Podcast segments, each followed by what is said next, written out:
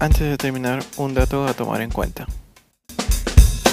Según la página andina.pe, nuestro país tiene el 11.17% de usuarios móviles infectados con malware, mientras que el 12.32% de computadoras afectadas por programas maliciosos.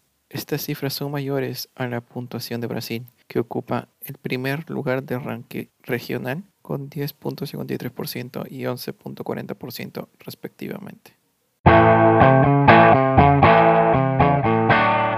Gracias por escuchar el podcast de seguridad de redes. Hasta la próxima.